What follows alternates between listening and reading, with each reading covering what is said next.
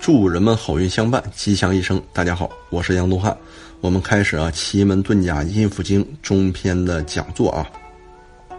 今天的讲座内容呢是这样的：日月有数，大小有定，圣功生焉，神明出焉。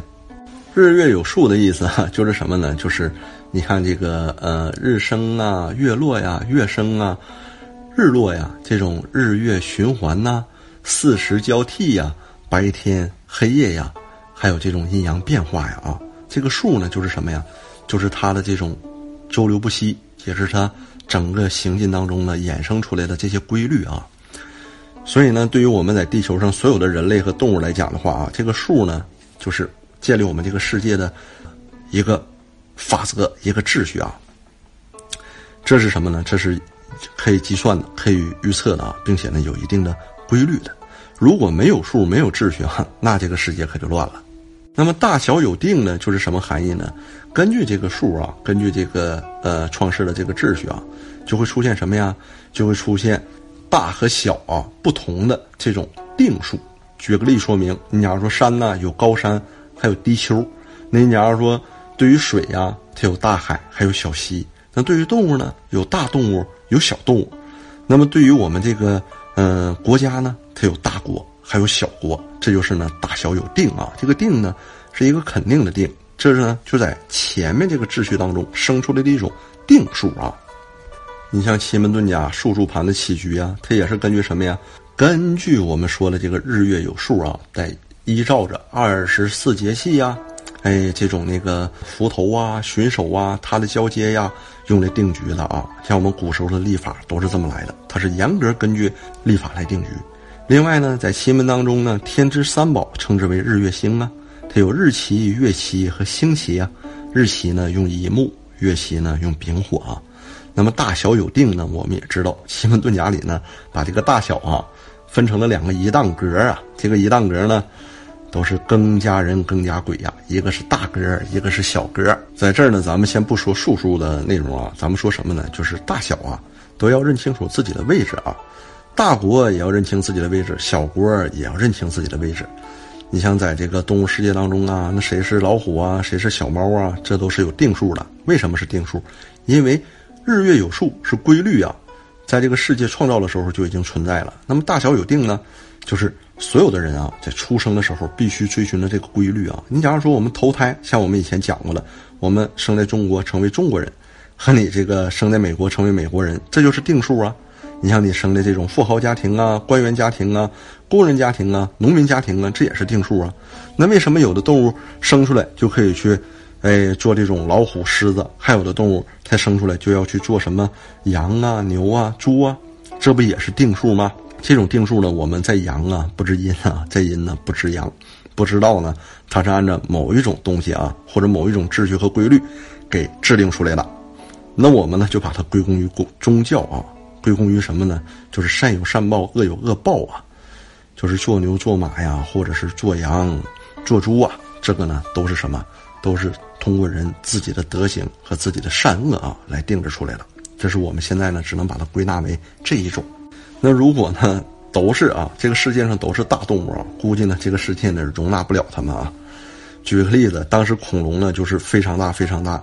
假如说后面那个世界重生的时候啊，像恐龙那个时代那么大猎物的那么一个时代啊，都整个的过去，整个的被颠覆掉了。那如果呢都要争着去做那种，哎，《山海经》里说的大鹏鸟，估计整个宇宙都装不下了，都得发生爆炸了。那真正的逍遥啊，庄子啊，在《逍遥游》当中认为，就是要了解自己，大有大的优势，小有小的精彩，有定，不要强求。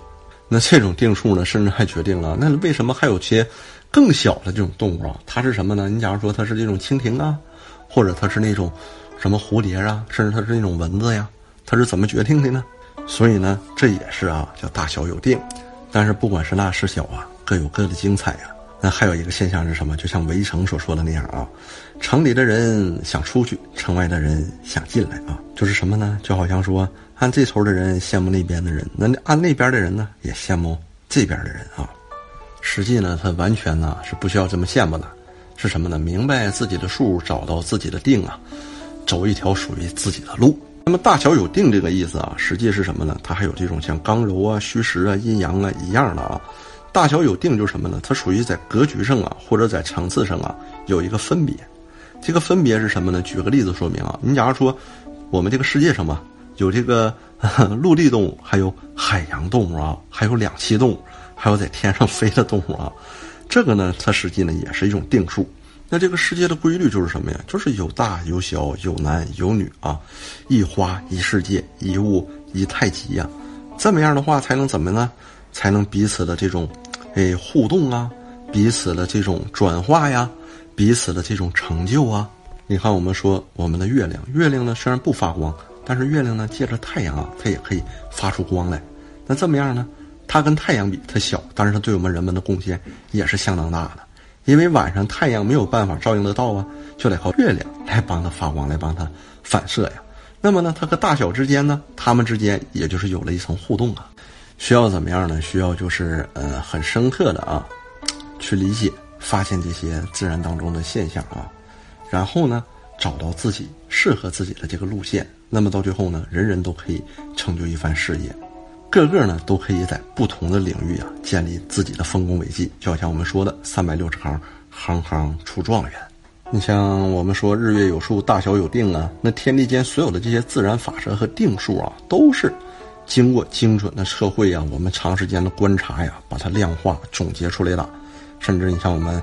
呃，是根据什么呀？就是根据太阳啊、月亮啊这种交替啊，一年四季的变换呢，对我们地球大的面貌、小的面貌、大的动物、小的动物的综合性影响啊，总结出来的。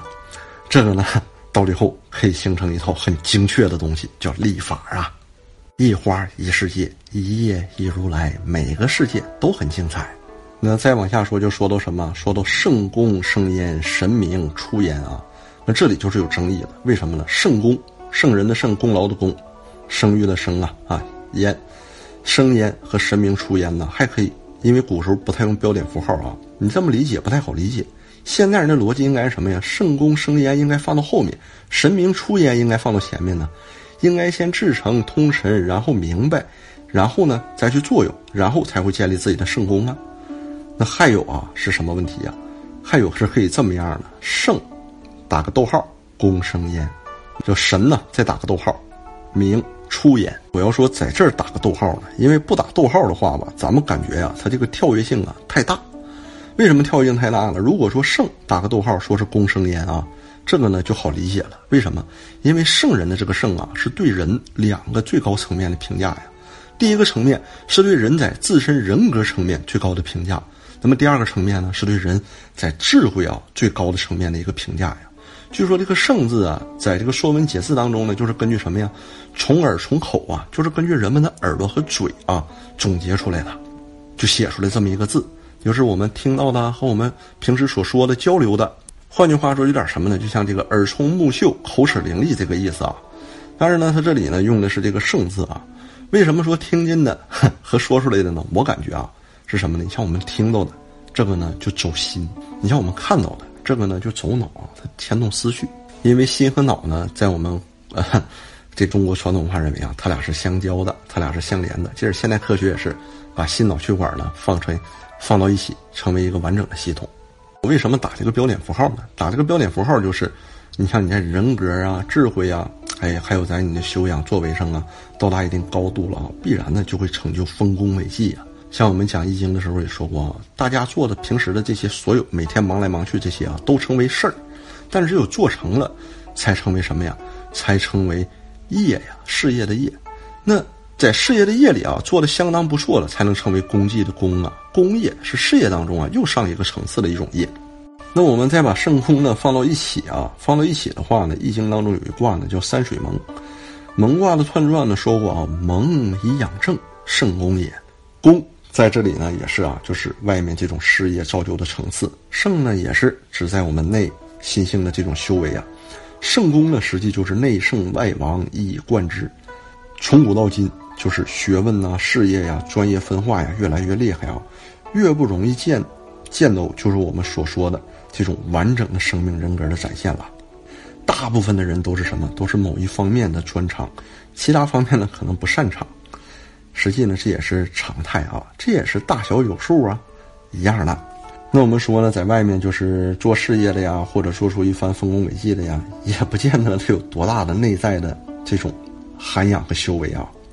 那还有一种呢，就每天书读的很多的呀，就是我们说的学呆了、学傻了，这些书呆子，一天到晚死读书的人呢，他反而呢没有任何事业，没有任何功业了。那事实上呢，发展到我们现在这个世界啊，圣和功结合起来的人就越来越少了呀。但是呢，人生追求真理、启蒙、复原。最后的极致啊，都是这个圣功生焉，大有大的成功，小有小的成功啊，行行出状元嘛。那么还是说选择呀，适合自己的路，就说嘛，女怕嫁错郎，男怕入错行嘛。选对人，走对路，一直很重要啊。从内到外，一以贯之啊，这样就可以成就圣功了，既尽德又修业，还没有什么遗憾了。像《易经》啊。《系时传》当中啊，他说什么？说富有之为大业，日新之为圣德呀。那这样的人生呢，也就很完整了。据说呢，除了这个《易经》啊和《阴府经》啊提到过这个圣功之外啊，其他的这些所有的典籍里啊，几乎就没出现过圣功了。但是《易经》彖传这个圣功在前，还是《阴府经》这个圣功在前呢？这个呢，就得需要专家角度了去考证了啊。那他这个呢，确实不太好考证啊。那庄子讲啊，儒家强调。内圣外王，内在的心性的修为和道德的修为啊，到了圣的这种境界呀，外面还能够立功，那做到这一点呢，确实啊是太难了，挺不容易的。圣功怎么还会有从哪里来呢？就是从日月有数、大小有定里出来了。这就是告诉我们了，说只要了解这个天择人则，善加运用啊，自然呢你就可以成就非凡了。然后呢，神明出焉，神明呢也是从这里来啊，神。也是啊，也可以逗一下，然后明出焉呢。神呢指天地的造化，阴阳不测之为神。明呢是代表了这种文明啊，人的这种智慧，即文明的成就。实际这个神呢，在这个单独一个字拿出来的时候，他也说什么呢？说人的这种精神啊，是说什么光明照耀在我们的身上。那人之三宝，我们大家知道，在三宝根里叫什么？叫精气神啊，就是这个纯粹了，才可以达到这个神。另外一个。我们古人呢，还有我们易经文化呀，古时候认为呢是有神明的。那么人和神明的交流怎么样呢？人只要在至诚无息之间呢，就可以与神交感啊，直接就跟他连线连上。据说日本的易圣呢，高岛吞象在占卜的时候，他这个至诚无息之处呢，两个手拿着市草放在自己的前额前，朋友们可以做这个动作啊，俩手放在前额前，先拿个市草，你也可以拿筷子，然后深吸一口气，然后憋着。什么都不想，这个时候就和神明感应上了。然后当这口气不得不呼出来的时候，你把这气呼出来，再把筷子一分，这就得到一个神卦呀。这个卦呢是非常神奇和灵验的。那么道教也说过这种啊，就是精气神儿之间的这种各种各样的转化关系啊，像气化为血，血化为精，精化为神嘛。你像整部易经的这个核心呢，其中呢也有一句话也可以来啊，在这儿呢运用一下。就是什么通神明之德，类万物之情啊！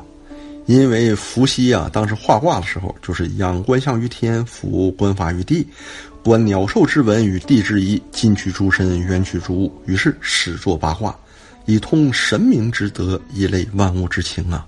神明这两个字，尤其啊，在《易经系辞传》当中啊，出现的特别多。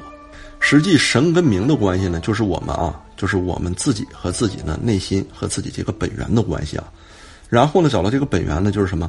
我们人和天之间的关系啊，也就换句话说呢，又回到我们前面讲过的天人关系。那我们的智慧呢，可以这个对神呐都能明，能窥探阴阳不测的天地造化的这种奥秘啊。所以啊，《易经》里面说过，精气为物，游魂为变，说什么呀？说。至周万物之鬼神之情状啊，所以呢，民跟神通，天跟人通，这里是最高的智慧，最高的德行。那从中庸的角度讲呢，就是智德啊，它是把智道具体化的一种实现。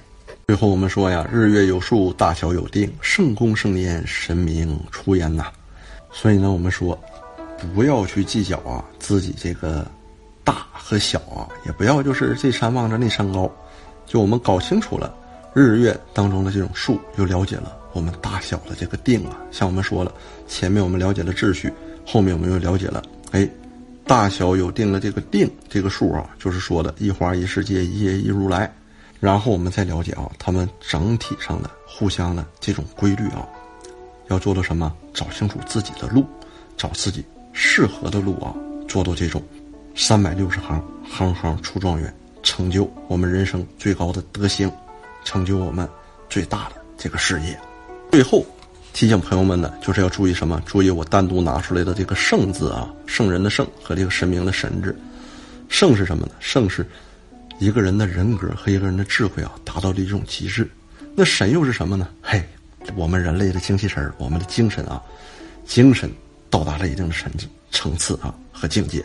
实际每天的工作，每天的生活就是这个样子了。为啥呢？因为每天都有大大小小的问题考验你，既考验你的智慧，还考验你的人格。那每天我们面临这些问题去处理这些问题的时候啊，本质的是什么呢？实际本质的就是我们的精神和意志啊。人的精气神儿如果跟不上啊，天天不注重健康啊，不注重修身呐，不注重自己的这种精神呐，那么你会发现，每天呢就跟一个，就怎么说说的难听点啊，就跟我们刚才说那个游魂一样啊，出门的时候甚至都没带我们的精神，丢了不到三魂当中的几个魂儿。天天你想想，我们形容人的时候说这人天天不管工作、学习、生活，都是每天感觉失魂落魄的。那你想想，这能成就什么呢？所以前面呢就要做到圣，后面呢也要做到这个神，这就得归到我们前面那一章了。说知之修炼，谓之圣人。只有这么样的话，丰功伟绩才是一定可以建立起来的呀。那么好啊，谢谢朋友们的收听，本期内容呢到此结束。欢迎朋友们给我们留言，也欢迎朋友们帮我们转发，欢迎朋友们关注我们的微信公众账号“预测大师”。谢谢朋友们，我是杨东汉，我们下期见。